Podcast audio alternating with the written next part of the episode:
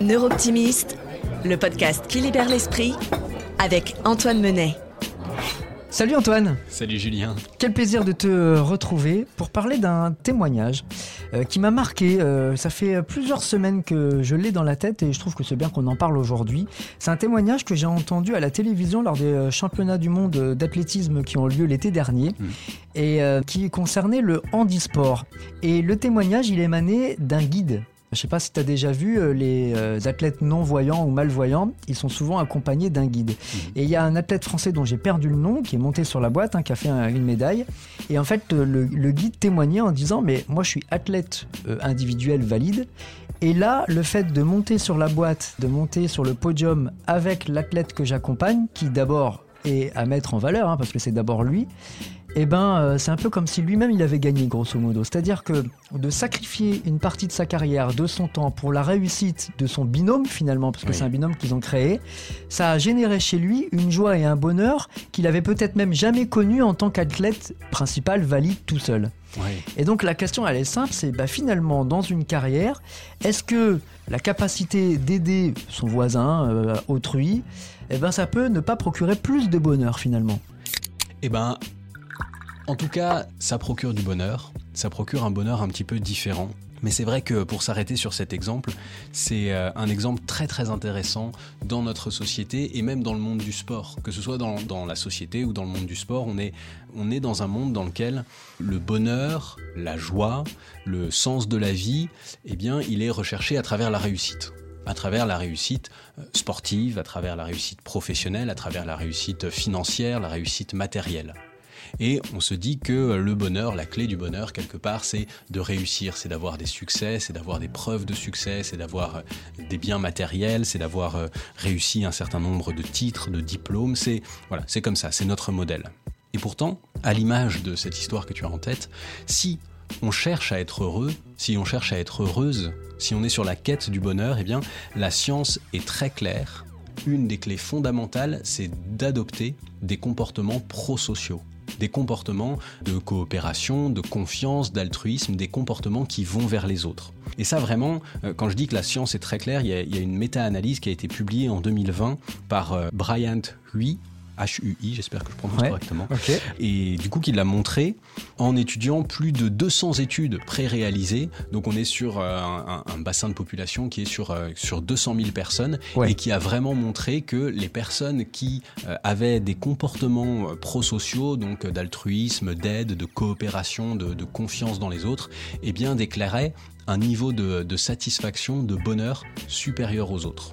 Donc il y a vraiment un premier lien qu'on peut voir dans le fait, dans, cette idée que avoir des comportements prosociaux, eh bien ça peut être une clé intéressante du bonheur. Mais ce qui est intéressant, c'est qu'on peut même aller un peu plus loin. On va avoir tendance à distinguer deux types de bien-être. On appelle ça le bien-être hédonique et le bien-être eudémonique. Alors le bien-être hédonique, c'est le bonheur, la joie, le, fait d'avoir des, des affects positifs, des sentiments plutôt positifs. Et le bien-être eudémonique, c'est quelque chose qui va encore plus loin, c'est le sentiment du sens de la vie. C'est l'impression de, s'épanouir, d'avoir trouvé euh, une direction à son chemin et d'être sur le bon chemin. Quelque chose de l'ordre de l'accomplissement de soi. Ouais, donc il y a un côté, si je comprends bien, plus plaisir simple premier et un côté plus accomplissement, quoi. Oui, absolument. Alors évidemment, euh, ces deux-là sont liés, mais il y a eu une, euh, étude intéressante qui est sortie en, en 2013, une étude de Baumeister, qui a montré alors plein de choses intéressantes. Lui, il a interrogé 400 euh, adultes pour essayer de comprendre leur niveau de, bonheur, mais aussi leur niveau de sens, de, sentiment d'accomplissement personnel, donc vraiment les deux mesures. Et euh, il leur a posé des questions sur le comportement, sur leur humeur, sur euh, les relations qu'ils avaient les uns avec les autres, sur euh, leur santé, sur leur niveau de revenu, etc. Donc, ce qui est intéressant, c'est un peu comme l'étude précédente, il a remarqué évidemment que plus les gens, donc encore une fois, hein, avaient des relations sociales fortes et profondes, meilleur était leur niveau de bonheur. Et ça fonctionnait pour les deux types de bien-être, donc à la fois hédonique, donc des gens qui avaient des relations sociales euh, fortes, profondes, vraies, pas obligatoirement nombreuses, mais, euh, mais sincères et profondes, eh bien, avaient à la fois un meilleur affect positif et avaient aussi une meilleure perception du sens de leur vie. Mais par contre, il a fait une différence assez forte entre les deux. C'est que le fait de recevoir était statistiquement lié au bonheur hédonique, à la joie. Quand Hmm. on reçoit des choses, on a des sentiments de joie. Le bonheur eudémonique, le fait de trouver un sens à sa vie, lui par contre, était statistiquement lié au fait de donner, d'aider et de prendre soin. Hyper intéressant. Donc finalement, l'accomplissement, il est plus important si on s'engage dans une association, si on accompagne un athlète euh, malvoyant, si on fait une passe décisive à son collègue pour qu'il marque lui, Absolument. euh, si on fait un cadeau à Noël ou un anniversaire à quelqu'un. Tout ça, euh, c'est dans un accomplissement plus poussé, quoi, plus profond. plus profond, plus poussé, ces comportements d'aide, d'accompagnement, de don de soi, eh bien, c'est vraiment des comportements qui permettent de trouver un sens à ce qu'on fait, de trouver un sens à ses journées, de, de- de trouver un sens à sa mission. Et heureusement, pas que ça. Il y a une autre étude, euh, une étude de euh, Drouin et alors euh, huit autres autrices et auteurs, donc mes excuses à, à elles et eux que je ne citerai pas, mais, mais une étude en 2019 qui s'est interrogée sur le lien justement entre le bien-être eudémonique et le bien-être hédonique. Elle a pris le cadre, alors euh, le cadre du travail, elle a posé des questions à 470 euh, travailleurs et elle a montré que le bien-être eudémonique était un facteur du bien-être hédonique. Ah oui, c'est le second qui détermine la réussite du premier, quoi. En tout cas, Enfin, en je fait, sais pas si on doit donner un ordre, ouais. C'est ça, mais Mm. les deux, en réalité, les deux se prédisent l'un l'autre. Donc, c'est-à-dire qu'en en général, si on a des bonnes, euh, si on a des, des affects positifs, de la joie, du bonheur, eh bien, on a plus de chances de sentir un sens à sa vie. Et l'inverse est vrai, si on trouve un sens à sa vie, on a plus d'affects positifs. Mais ce qui est intéressant, c'est qu'elle a montré que cette deuxième corrélation était plus forte. Autrement dit, les, les personnes qui ont un sens à leur vie réussissent plus facilement à déclencher effectivement le, le bonheur plus dans l'instant Mm. présent, Mm. alors que les personnes qui ont ce bonheur de l'instant présent peuvent plus facilement trouver un sens à leur vie, mais c'est moins immédiat, moins direct, moins prédictif. Autrement dit, on peut trouver plein de petits bonheurs du quotidien qui participent à l'épanouissement général de, de- de notre vie, quoi, de notre chemin. Exactement. Ou alors, à l'inverse, eh bien, trouver des activités qui nous permettent de mieux comprendre le sens de notre vie et s'engager sur ce chemin-là va déclencher un certain nombre d'émotions positives pour le quotidien, de joie, de bonheur et de, de sentiments de gratitude. Bon, bah, à tu, euh, sais qu'à travers euh, cette étude là que tu nous partages, tu participes quand même euh, à l'accomplissement du, du bonheur de, euh, de notre quotidien, parce que quand on entend ça, il y a quand même un côté rassurant quand même.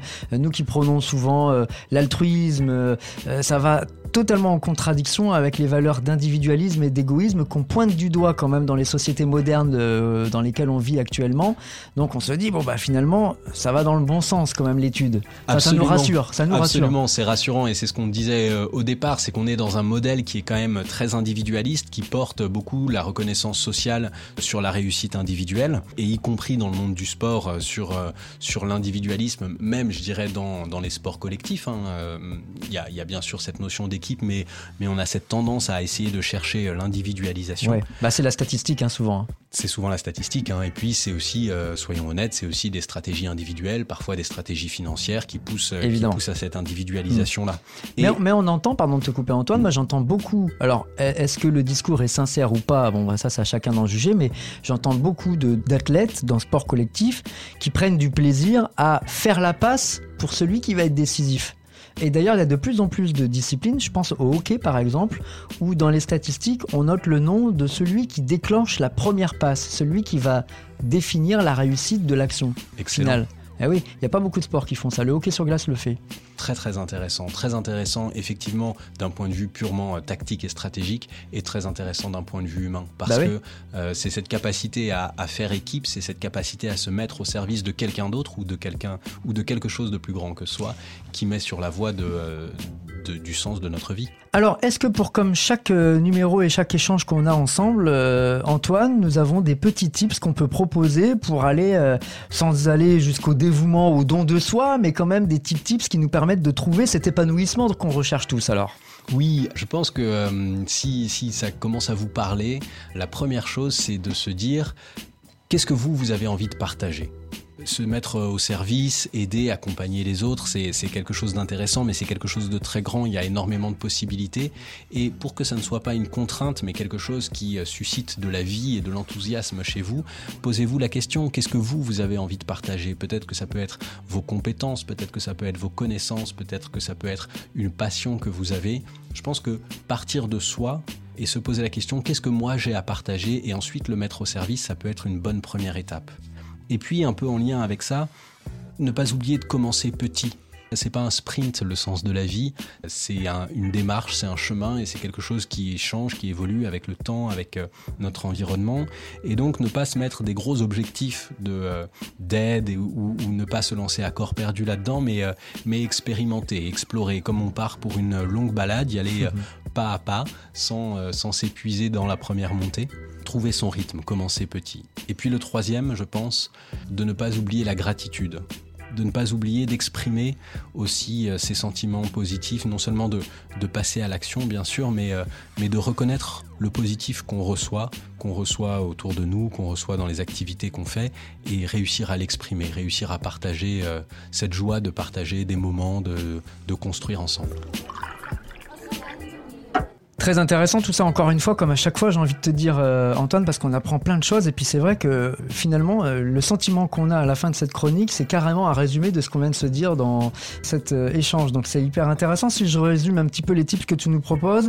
déjà peut-être de, j'allais dire de transformer la contrainte en opportunité mais par le partage. Voilà, de pas le faire tout seul, de, de, de le faire en groupe. Aussi de dire que le but c'est pas de changer le monde, hein, mais peut-être de provoquer déjà des petits bonheurs au quotidien comme ça qui sont qui sont très simples en fait. Hein. Des fois, de dire bonjour et susciter un sourire, c'est déjà une victoire quand même.